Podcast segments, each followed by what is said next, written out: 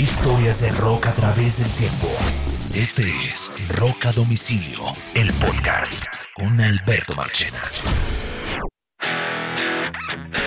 Es una nueva edición de Rock a Domicilio Podcast. Eh, bienvenidos. Eh, este es el año 3. Ya dimos la vuelta. Ya estamos en el año 3 de este podcast y les damos la bienvenida a Carlos Oñoro, quien les habla Alberto Marchena.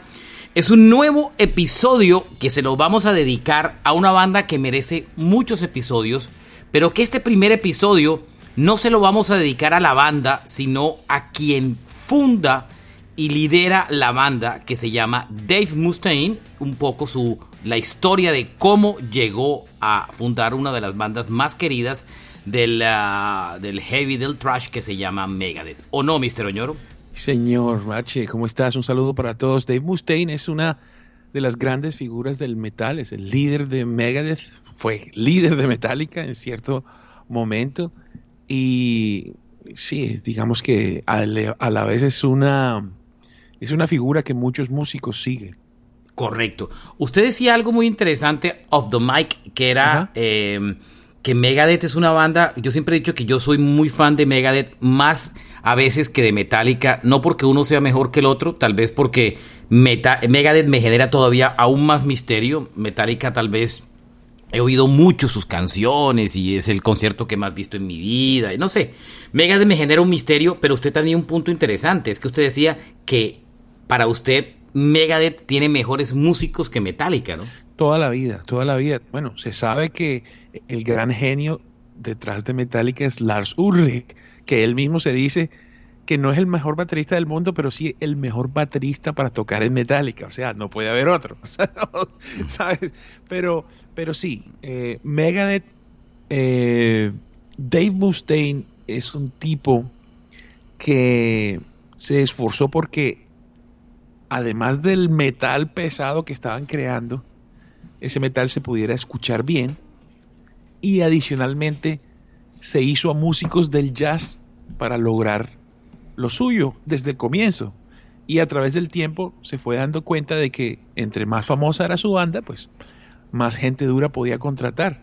Y siempre en el metal, tanto cuando se van a lo comercial como antes, eh, Mega desde los cuatro, del Big Four este, del trash, eh, eran los que mejor sonaban y adicionalmente los que mejor tocaban. Metallica después sonó muy bien, pero, pero el sonido de Megadeth y su, sus skills en, la, música eh, son los mejores. Ok, em, Metiéndonos en Mustaine como tal, Mustaine nació un 13 de septiembre del año 61. Tiene 60 años en este momento. Este año va a cumplir 61 años de edad. Está pateadito, además, le dio cáncer, ¿no? Tuvo un cáncer de, garganta, de laringe, súper complicado, que, no fue fácil. Lo tuvo ahí como alejado de, las cositas. Eh, y estuvo, estuvo muy delicado, la verdad. Eh, para muchos, como, como ya Oñoro lo ha dicho, fue el guitarrista original de Metallica, fundador de Megadeth. Él nace en California, él es californiano, nace en la Mesa, California. Sus padres, Oñoro, eh, su padre era una mezcla de, de nacionalidades, tenía cosas de francés, alemán, irlandés y hasta finlandés. Su papá era un tipo que trabajó en el Bank of America, comenzó en el mundo de la banca, después se movió como al NSR, pero, pero digamos que tuvo una vida laboral importante hasta cuando el propio Mustaine describe que, el mundo pasó de lo mecánico a lo electrónico y ahí su papá se quedó y, empezó pues a perder posiciones como tal. Eh, era un tipo que según eh, Mustaine lo describe, era un tipo supremamente inteligente, muy hábil con las manos y tenía un pecado, era que era tomador, tomaba, le jalaba mucho al trago. Mm. Sí, bueno, y, él diría, Dave diría que no lo supo, sino hasta después de su muerte, pero su madre también lo era. Ah, esa no me la sabía. Sí, sí, él, hay un videíto autobiográfico por ahí rondando y él dice, yo no me di cuenta sino hasta mucho después de que mi madre también era una, él dice, una alcohólica funcional. Su mamá era alemana judía y se separaron muy, muy, muy chiquito eh, Mustaine. Eh, Mustaine tenía tan solo cuatro años, se separaron en el año 65. Él fue como un hijo tardío de esa relación, porque él tenía, él tiene dos hermanas que son mucho mayores que ellas. Cuando él nació, sus hermanas tenían ya 15 años, una tenía 18 y el otro tenía 15. Son otra generación. Inclusive Mustaine cuenta que él creció viendo sus hermanas más como sus tías. Pero hay un detalle que yo no me sabía, sino que leyendo el fin de semana me sorprendí, es que era una familia de testigos de Jehová. Sí. Esta vaina me sorprende, o sea, eran testigos de Jehová. O sea, había un componente religioso fuerte en esa familia, ¿no? Sí, sobre todo que los testigos de Jehová, que son tan buenas gentes, eh, tienen ciertos preceptos que, lo, que les ayudan a, a no cagarla en la vida. Como todas las religiones, lleno de leyes y cosas. Pero no, pero mira que, no sé por qué, pero me caen bien los testigos de Jehová. Yo siempre les abro la puerta. Hasta que le tocan la puerta, doñoro, a las 6 de la mañana un domingo. Oye, Marche, pero mira que, que, que muy temprano, como lo dices, las familias se separan y la madre se lleva a, a Little Dave y la idea es que el papá no los encuentre. Ah, no jodas. Sí, había, había, había una, una, una situación, porque él no lo explica muy bien, pero durante mucho tiempo él vivía de un lugar a otro, incluso la madre con las hijas, eh, y se turnaban y tal, para, para evitar eh, que él los encontrara, ¿no? Eh, y también cuenta Dave que ese detalle de que sus hermanas fueran de otra generación coincidía con otro factor y es que los esposos de ellas también eran un poco mayores que ellas mismas. Entonces ahí es donde él empieza a tener acceso a una música de muy pequeño y empieza a nutrirse de de muchas eh, influencias que nada que ver con el metal, por ejemplo, Motown, eh, eh, parece que Frankie Valli le gusta mucho, bueno, una serie de cosas que él cuenta musicalmente que pues lo alejan también de, de esa situación brutal que tiene en su casa, pero incluso él se va muy temprano de, de, donde estaba, ¿no? A los 15 ya está solo. Correcto. Vale. Bien, em, la primera banda que se arma Mustaine es una banda que se llama Panic. Es su, su primera banda eh, que realmente no tuvo como mucho, mucha trascendencia. Eh, inclusive varios de los integrantes de esa banda murieron. Eh, dos de ellos murieron en un accidente automovilístico y el grupo para el año 81 se había acabado. O sea, Tuvo su primera banda más o menos como a los 19 años y en el 81, a los 20 años, ya había liquidado su primera banda, ¿no? Sí, no, imagínate, pero pienso yo que es por la tragedia. Y uno, el, el baterista, va dormido en el carro, el carro se voltea y el man se quema. Uf. Imagínate. ¿Qué tal? Sí, dos muertos ahí. Y no, y el man también en, en, en, su, en su época de colegial lo echaban lo echaban hasta de los colegios donde llegan los pelados que echan de todos los colegios. O sea, en Barranquilla lo, lo, lo, botaban del Barlovento. De, pues, de, esos colegios que le, decían los aeropuertos. ¿Te acuerdas de las Panteras, Marchena? Ese también calificaba, ¿no? El gimnasio del norte. No, ese sí, pues sí, tal vez me acuerdo. Ya aterrizaba mucho flojo. Oiga, um, esas son cosas de Oñoro y de nosotros. Usted no, no, tiene ni idea de lo que estamos hablando. De pronto sí creció en Barranquilla. bueno, hasta, que en el hasta que en el 81 aterriza en Metallica. La historia es muy particular. Y esto ya sí lo saben, ya lo saben por, porque esta historia ha rodado por el lado de Metallica. Ulrich publica en un periódico local que se llama The Recycle un aviso eh, donde está buscando un guitarrista. Mustaine ve el, aviso y se presenta a, la audición y están, están Lars y está James Hetfield. Y el man llega y, eh, lo tiene en un cuarto ensayando. Él está ensayando solo. Y no, y de pronto dice, bueno, ajá, ¿y cuándo es la audición?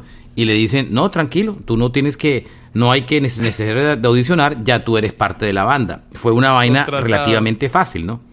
Sí, además de eso, Mustaine, como él mismo ha dicho que se dedicaba a vender drogas, el hombre tenía lo que para cualquier músico que está empezando es lo más importante y la misma razón por la que contrataron al bajista de los Rolling Stones. Tenía su propio equipo, las guitarras, no sé qué, el man estaba hecho y además de eso tocaba como un berraco. Contratado. Él, em, y aquí comienza como la época truculenta porque em, e, el grupo empieza a hacer sus primeras giras y sus primeros shows. Em, Mustaine muy... En, esa época el, el bajista de la banda era Ron McGovney. Ese era el bajista de esa época. La, formación era ahí Hetfield Ulrich, uh, Mustaine y Ron McGovney en el bajo. Ron, McGovney es un amigo eh, de, de Hetfield que tiene eh, un dinerillo. Y entonces, coincidencialmente, porque no es que Ron eh, estuviera en la música per se, iban a construir una, una carretera y entonces en la oreja de la en la oreja de la del futuro puente habían unas casas y entonces mientras construían eh, la carretera pues desocuparon las casas y ya les habían comprado las casas y los papás de Ron le dijeron bueno mientras la derriban hagan algo ahí y ese se convirtió como que eh, en el ensayadero el cuartel general de, de lo que es el comienzo de Metallica en el 83 empiezan a grabar el Kill Em All eh, como tal. Y em, Brian Slagle, que es el dueño de Metal Blade Records, la disquera en ese momento de, Metallica, ya estaba un poco espantada por los temas de, alcoholismo de Mustaine. Eh, Mustaine era medio loco, ya lo tenía visualizado como loco, megomaníaco, porque saltaba a la vista que era el, mejor dotado musicalmente de la banda, eh, pero ya el grupo se le volvió, ya desde ese inicio ya se le volvió un dolor de cabeza, no, no podían, no lidiaban con, no, sabían cómo lidiar con él, eran conscientes que el man era una bomba de tiempo. Y el primer incidente, aunque yo sé que usted conoce más esta historia, el primer incidente, el primer, la primera vez que votan a Mustaine de la banda, es porque Mustaine tenía un perro gigante y cuando llega un día como a ensayar con el perro y el perro se sube al capó de el carro de Ron McGoodney, le raya con, con, las uñas o con las garras todo el, capó y se arma una pelea ni la hijo de madre eh, como tal. Esa pelea, en esa pelea Inclusive eh, se van a los puños Mustaine, Hetfield y McGoodney y, Mustaine termina también insultando a, eh, a, Ulrich como tal y ese día lo votan, pero él, Mustaine pide cacao o, o traduzco, pide un segundo chance después y lo dejan regresar. Ese fue como tal vez el primer incidente que, que, yo tengo conocimiento. Sí, él, él, tú sabes que supuestamente el dinero y las drogas se guardaban en la casa de David, tenía dos perros gigantes y quería mucho a sus perros. Entonces el, perro raya el carro y la reacción del otro fue pegarle al perro y ¿para qué fue eso? Se armó, se armó tremenda pelea, pero, pero sí, el hombre tenía muchísimos problemas con el trago. Lo que dijiste de Brian Slagle era increíblemente talentoso, pero increíblemente problemático. Eh, pero Marche, la la, copa que derrama todo puede ser incluso eh, sin culpa. O sea, puede ser una, una mala pasada del destino. Y es cuando ellos ya se van para Nueva York, que están buscando a John Sazula eh, para grabar, para eh, echar para adelante en la carrera, ellos empacan sus cosas y se van en una en un camioncito los cuatro con sus equipos y sus cosas. Entonces, dos de ellos van atrás y Hetfield y Mustaine van adelante. Entonces están en, en el invierno y tal. Y resulta que Mustaine pierde el control del carro porque te, ¿te acuerdas, Marche, que a veces uno no lo ve, pero, pero el frío pone hielo en la, en la carretera y, y, Claro. y los carros pierden el Eso control? se llama black, black ice. Black Ice. Entonces, sucede, les sucede a ellos. El carro se sale. Bueno, afortunadamente no les pasa nada, pero los que están atrás se golpean como un berraco. Y entonces, ahí es donde, ahí es donde ellos dicen, este man nos va, nos va a causar problemas. Eh, eh, iba manejando, al parecer ser que iba tomando también. Entonces sucedió eso, que los, que los pone muy mal. Pero hay algo que, que también pasa y que es un poquito explicando que tal vez no es, eh, no, era, no era culpa de, de Mustaine, ¿sí? Eh, este man, el bajista, Cliff Burton, le escribe una carta a una amiga donde le describe justamente la situación. Y entonces dice, nos, eh, nos salimos de la carretera y tuvimos que salirnos del camión en medio del frío porque otros carros estaban también saliendo y volteando y enfrente se volteó un camión con material inflamable y no sé qué. El man describe una situación en la cual de pronto si Dave Mustaine estaba o no tomado era lo mismo, le iba les iba a pasar, pero eso cuando ellos llegaron y después se emborrachó otra vez, ya hasta ahí llegó, hasta ahí llegó el man.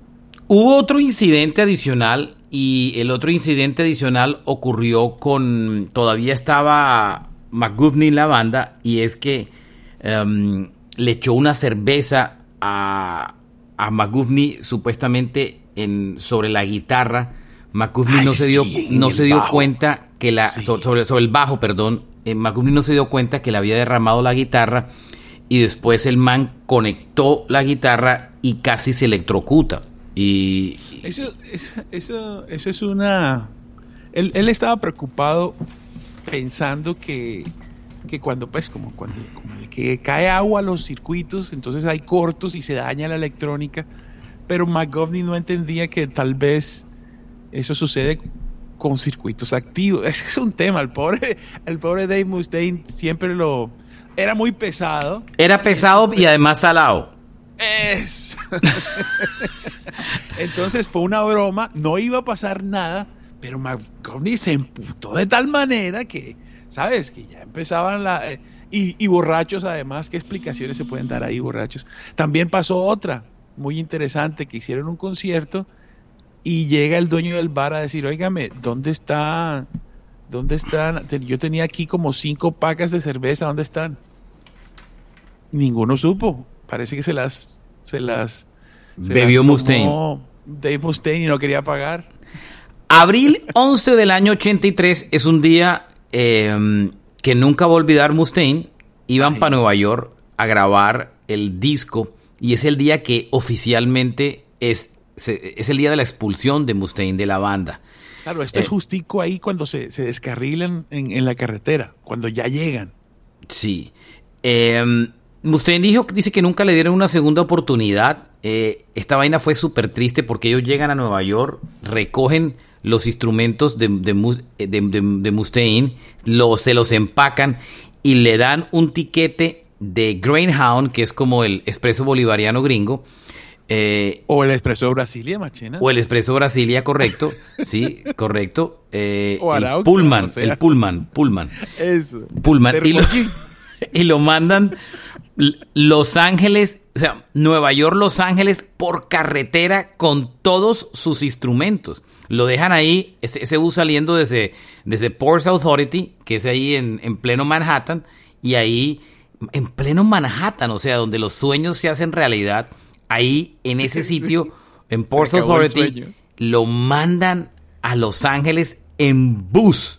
Yo, yo me acuerdo haber llegado a, a, a Port Authority muchas veces, cuando uno cogía buses, cuando fui al Busto, que el segundo o el tercero, ya ni me acuerdo, eh, uno sale ahí desde Port Authority y eso es una mano de buses debajo de tierra para todos los lados. Eso es, imagínense un aeropuerto, pero de buses. Y yo me imagino ese man yéndose Igualito a Los Ángeles. Digo, sí, o sea, como, eso es un viaje por carretera de cuántas horas, como de 10 o 12 horas, si no es más. Y, Marchena, por favor, nueve horas el avión. Sí, perdón, perdón, per- discúlpeme, nueve horas el avión, perdón, un, un, un Nueva York, eh, Los Ángeles. No, mentiras, por, ahí 6, 7 horas. Eh, no, sí es, sí es una, debe ser como, ya le voy a decir, eh, espérese, eso es una vaina larga. Bueno, ahora no lo encuentro, pero es mucho tiempo y el man lo mandan por carretera. Esto es, esto es sí, tenaz. Que el man el man, e, ellos estaban en la casa de, la gente de Megaforce, ambos esposos. 67 horas por autopista. Hágame el favor, sin parar. Sin parar. O ahí. Claro, ellos, pero eso es casi que una maldad, Marchena, porque el hombre se había hecho un desastre el día anterior y estaba borracho y lo despiertan. David, te tienes que ir, hermano. Ah, listo, bueno, está bien, no importa. ¿A qué hora sale mi avión? ¿a qué hora sale mi vuelo? y le dieron su pasajito. No, esa es una, esa es una sacada brutal, pero machena, de todo lo bueno vienen cosas buenas. Claro, claro. Ahora, ese camino, esa carretera, le sirvió para varias vainas. Ahí se, ahí cuenta la leyenda que ahí se escribió una canción que terminó apareciendo en el disco del 88, el So Far So Good So What, que se llama Set the World Afire en ese largo camino, en ese bus de Greyhound, que son cómodos, pero igual, eh, ahí se escribió la primera canción de, de, Megadeth oficialmente. Pero los aportes... Sí, y él... Diga, diga. Sí, marcha.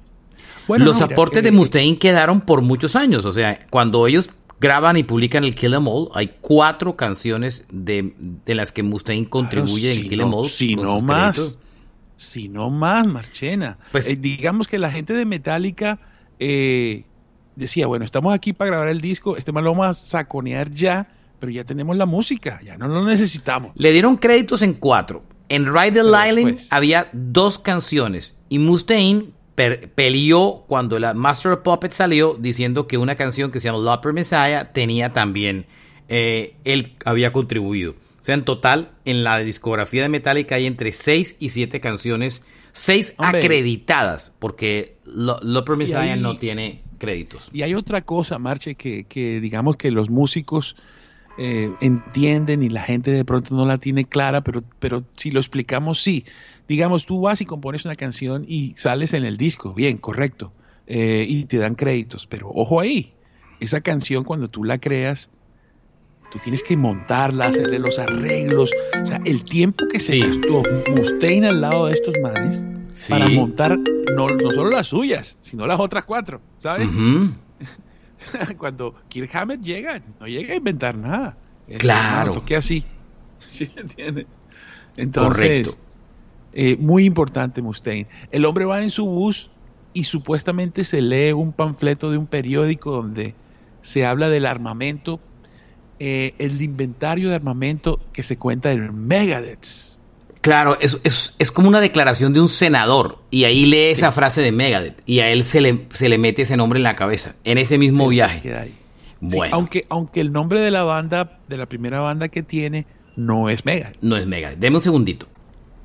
Mil disculpas porque se metió una llamada de mi hermana que es muy intensa. en el podcast. Quería que le contestaran, pero tiene que esperar. Bueno, eh, um, claro, la primera banda que él forma no es Megadeth, que eso es una, un detalle interesante para muchos fans. Es una banda que se llama Fallen Angels. Es una banda que en medio de todo tiene muy corta vida. Pero calcule, Mustaine llegó a Los Ángeles y le tocó irse a vivir a la casa de su mamá. Y en esa época él con el cargo de conciencia del tema del alcohol y las drogas, trata de limpiarse y em, deja su negocio de vender drogas para vivir, porque sabe que eso lo que termina provocándole es que consuma drogas. Y em, hace, eh, se mete de telemarketer. O sea, eh, como ahí, como atendiendo llamadas de Amazon. Sí, un, sí un, call center. Es. un call center. Man se mete a trabajar en un call center y el que se lo recomienda es un man que se llama, uno de sus amigos que se llama Ronnie McKinney, que además de eso eh, oficia de guitarrista en esa primera banda que se llama, el, que se llama Fallen Angels. Ahí eh, él ahorra un dinero trabajando como telemarketing, ahí ya logra reunir un billetico para eh, poderse ir de la casa de la mamá y, tomar una vida otra vez como, como sola. Y, eh, y, trabajó un tiempo con Fallen Angel, Robbie McKinney y Matt eh, como tal. Pero eh, al final de la historia, eh, al final de la historia no hubo mucha química entre los demás integrantes de la banda, ¿sí me entiendes? O sea, como que la química les duró como siempre, ¿no? Poco, ¿no?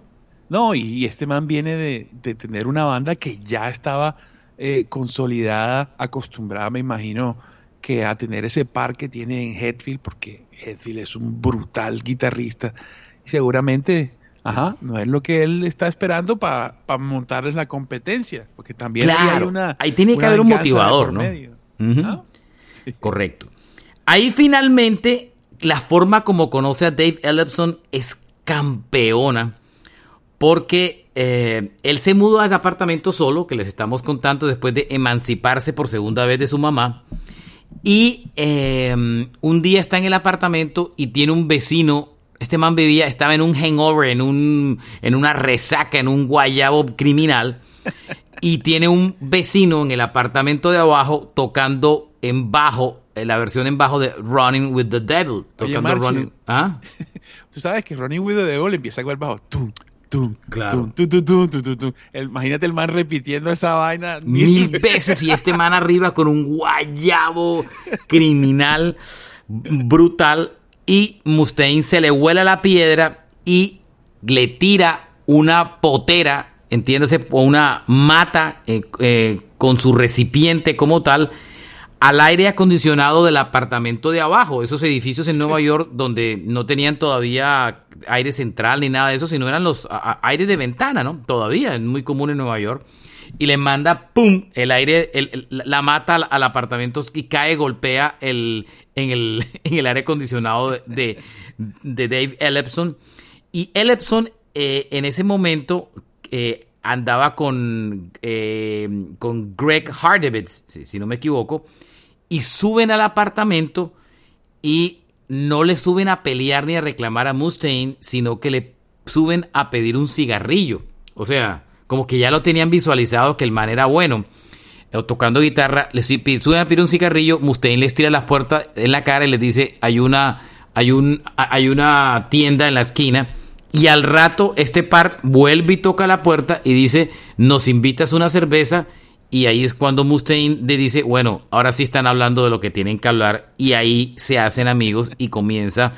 Ahí es prácticamente el inicio de Megadeth como Megadeth. Qué chévere, ¿eh? Chévere, ¿no? O sea, no, no, no nació como una pelea, sino como una, eh, una casualidad eh, o un acceso pacífico a, un, a, una situación, digamos que harta, por así decir, que había ocasionado Mustaine. Y bueno, y David Ellison, a partir de ahí fue su, su escudero, hasta Junior le decía. Hasta que lo votó un par de veces, como usted lo dijo. Sí, le pudo más la plata. No no, Mustaine nunca confió en su voz y por eso primero tenía un vocalista que se llamó Kane o Lord Kane como vocalista en la banda y este man es el que arranca siendo como el primer vocalista de, Megadeth, pero después de un tiempo eh, como que no, no termina convencido del man, lo terminan sacando y Mustaine asume la guitarra y también asume eh, y asume la parte vocal de, la banda, ¿no? Tú sabes, Marche, que, eso lo vivió él en, Metallica. Hetfield mm. no quería cantar. Sí, igual, acuérdate. Hetfield hasta el último momento no quería cantar. Y al final dijo, no, ¿para qué nos vamos a complicar con esta vaina? Vamos a, vamos a solucionar esto por lo sano. Yo estoy seguro que no se demoró más que lo que se demoró Hetfield en decidir cantar él. Y, y, bueno, todos sabemos que, que que Dave Mustaine no es eh, Bruce Dickinson, Marchena, pero, pero, pero eso añade. Pero a mí me gusta mucho su forma de cantar. A mí además canta como canta Mustaine. Y mira que, esa voz así, que es una voz extraña. Sí, porque es como susurrada fuerte. Él a veces parece que no cantara, sino que recitara. Muy copiada de Alice Cooper. Si le echas un ojito así, un tal, él trata de, copiarlo un poco. Pero Marche, ¿te acuerdas que como estas bandas están en, en, ese filo del metal brutal, del que es gutural, y el otro hard rock, es, es, un lugar, es un lugar que ellos tienen donde no tienen necesidad de ser guturales, y, pero sí pesados, entonces se mantienen en un, en un lugar especial que, es, que, que, los ayudó. Yo creo que la voz de Mustaine no ha sido eh, un impedimento para su éxito, sino al contrario, una, una, de, sus, de sus características, me parece a mí. De acuerdo. Otro detalle adicional, eh, Oñoro, es que... Eh, ah, mire, Kerry King de Slayer tocó por un ratico con Megadeth. Claro, tocaron, tocó un ratico, tocó... Bueno, ellos, ellos pasaron una mano de bateristas por esa banda. O sea, si, si esa banda ha tenido integrantes, lo que es un grupo que en general ha, cambiado de muchos integrantes, pero sobre todo de bateristas, todos, ¿o no, ñoro? Sí, tú sabes, el estilo, el estilo, el estilo podrido, por decirlo de alguna forma, eh, esto es un género que todavía no tiene comercio detrás. Entonces, los músicos disponibles que ellos puedan pagar, porque me imagino que, desde el primer momento él es el fundador de la banda y yo te pago por esto y aquello, ¿sabes? entonces el, casting no es tan fácil. Eh, hasta que aparece un, man que, tal vez por sus problemas de, drogas, pero a la vez por su, su orientación jazz, es el que queda como perfecto y cae en la ecuación, que es este man, Gar Samuelson Yorkino, muy bueno. De acuerdo. Em, en el 84 empiezan a grabar el primer demo, tres canciones del primer, en el primer demo. Eh, ahí entra como guitarrista Chris Pollan. Eh, es amigo de Samuelson, ambos escuela jazz. Ellos están buscando un guitarrista y no lo encuentran hasta que entra Gar y dice, ah, necesitas un, un guitarro, tengo una llave. que, que al parecer no solamente tocaban juntos.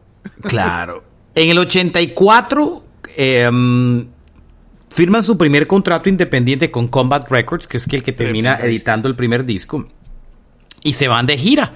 Se van de, eh, comienzan sus primeras giras y en el 83 publican el primer álbum, el Killing is My Business, en, uh, Business is good. Todos esos títulos de los discos de Metallic, de, de Megadeth, siempre son así como como que tienen una contraparte. Killing in My Business and Business is Good. Es el primer álbum. Em, en esa primera gira, eh, en esa primera gira eh, eh, ocurren cosas pues, pues siempre muy, muy, muy simpáticas y sobre todo ellos abren para una banda, hacen una gira por Estados Unidos y Canadá y abren para una banda que se llama Exciter. Imagínate, Exciter es un grupo de trash de allá de Canadá pero, pero era Megadeth el telonero. Era Megadeth el telonero, claro. usted. Calcule. Um, Chris Poland sale de la banda, traen a Mike Albert eh, a reemplazarlo. Pero temporalmente, Marche. Pasa que sí, eso duró poquito, de droga. Sí, mm. entonces lo sacan, está en la cárcel, cuando sale, pues vuelve a la banda. Y el 31 de diciembre del 85 ocurre una vaina sensacional. Y coinciden por primera vez en un concierto Metallica y Megadeth. No joda. ese es el 31 de diciembre del 85. Era en San Francisco, tocaba Exodus, Metal Church, Megadeth. Megadeth era el primero en la línea, o sea, el que abría el concierto ese como a las 3 de la tarde. Era Megadeth, Exodus, Metal Church y cerraba Metallica.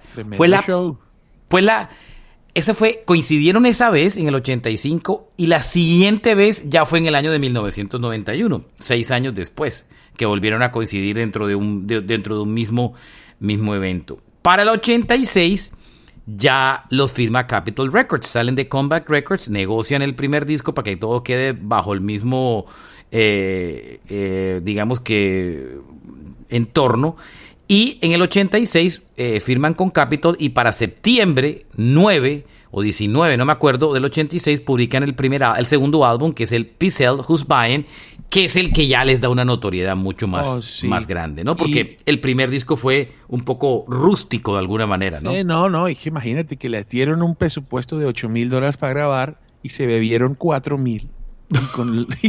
entonces lo que hicieron Marchena fue despedir al productor para no tener que pagarle y terminar con los 4 mil dólares el disco. Obviamente no es que sonara muy bien, pero ya al siguiente lanzamiento uno puede escuchar esa intención de que se oiga bien.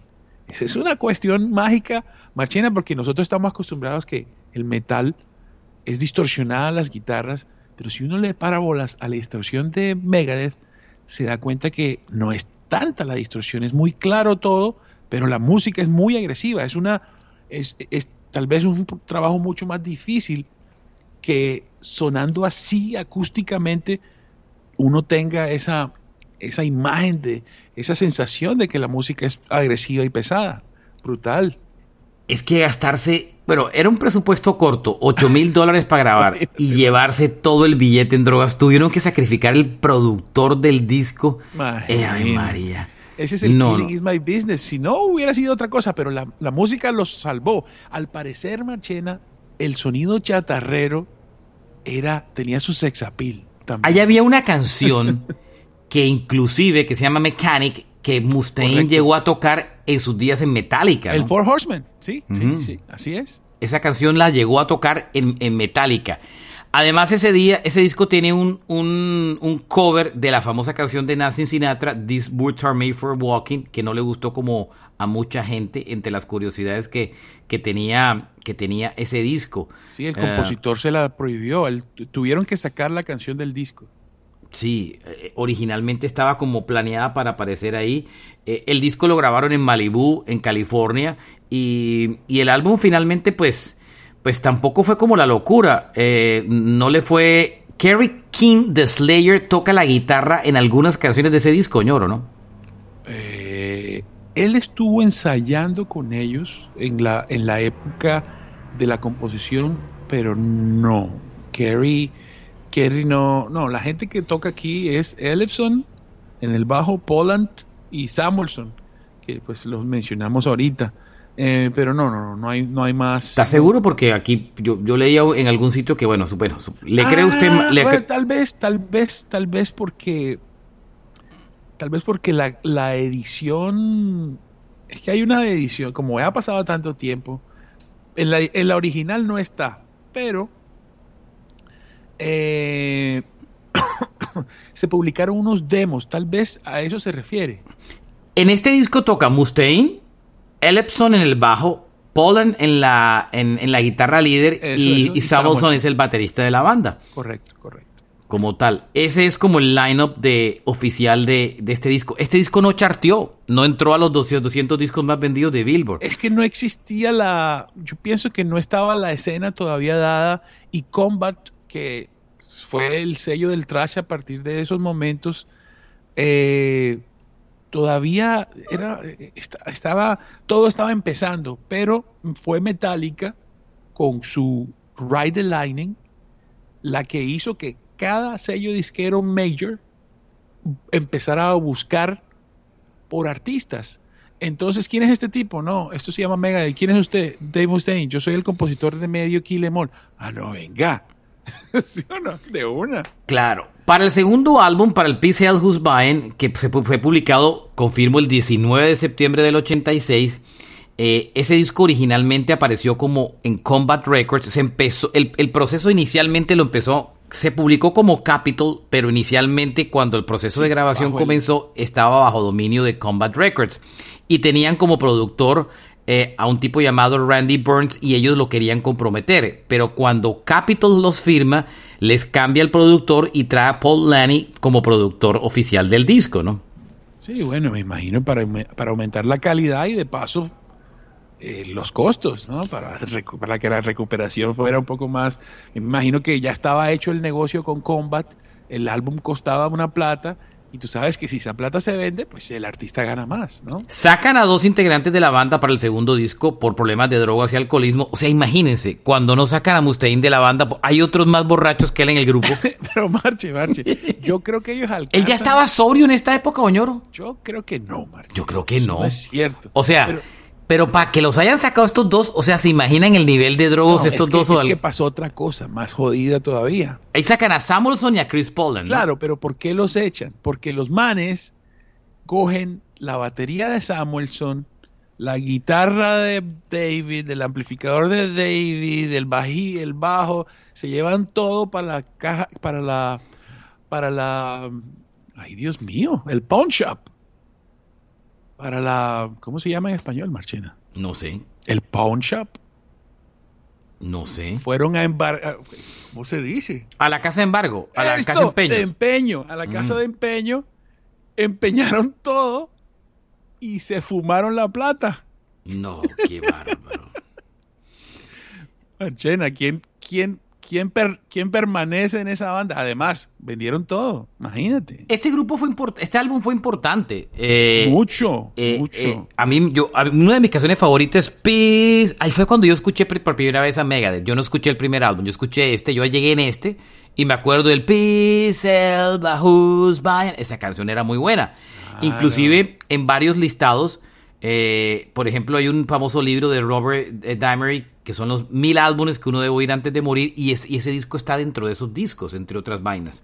Sí, no, y eh, hay otra cosa que, que es característica en, en Megadeth que hace la gran diferencia, que me parece que es una vaina bacanísima, y es que Dave Mustaine, las letras son re inteligentes, es re político y, y tiene manera de escribir, o sea, las palabras son eh, muy, muy tesas y muy reflexivas, y entonces aquí el hombre saca la, saca la cara, ¿no? Y la portada también es, es bien comprometedora. Está la mascota ahí donde dice que se está en venta la, la paz y detrás están las Naciones Unidas y se aproximan tres aviones a bombardear.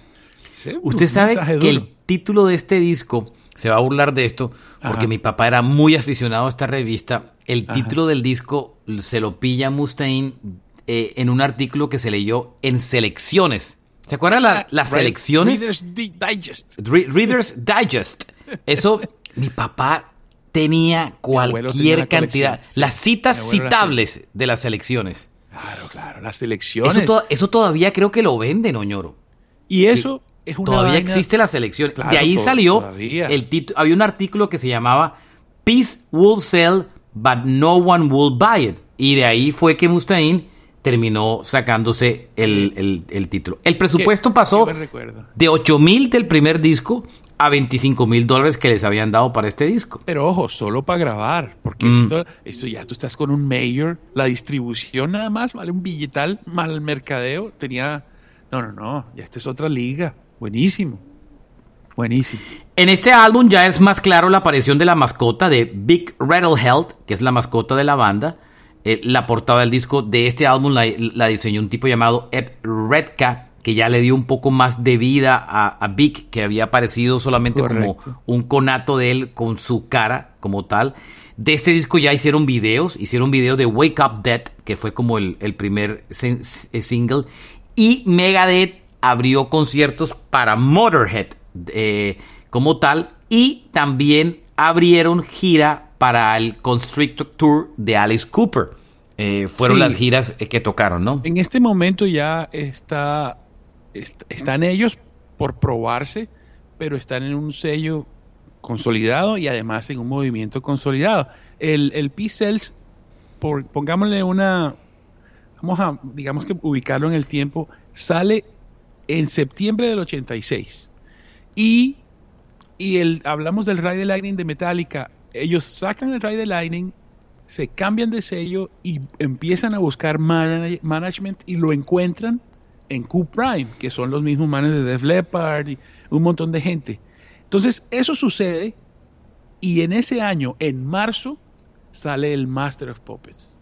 O sea, ya estaba toda la camita ya puesta, el Master es súper exitoso y a partir de ahí el trash era una explosión donde el banda de trash que saliera le iba muy bien.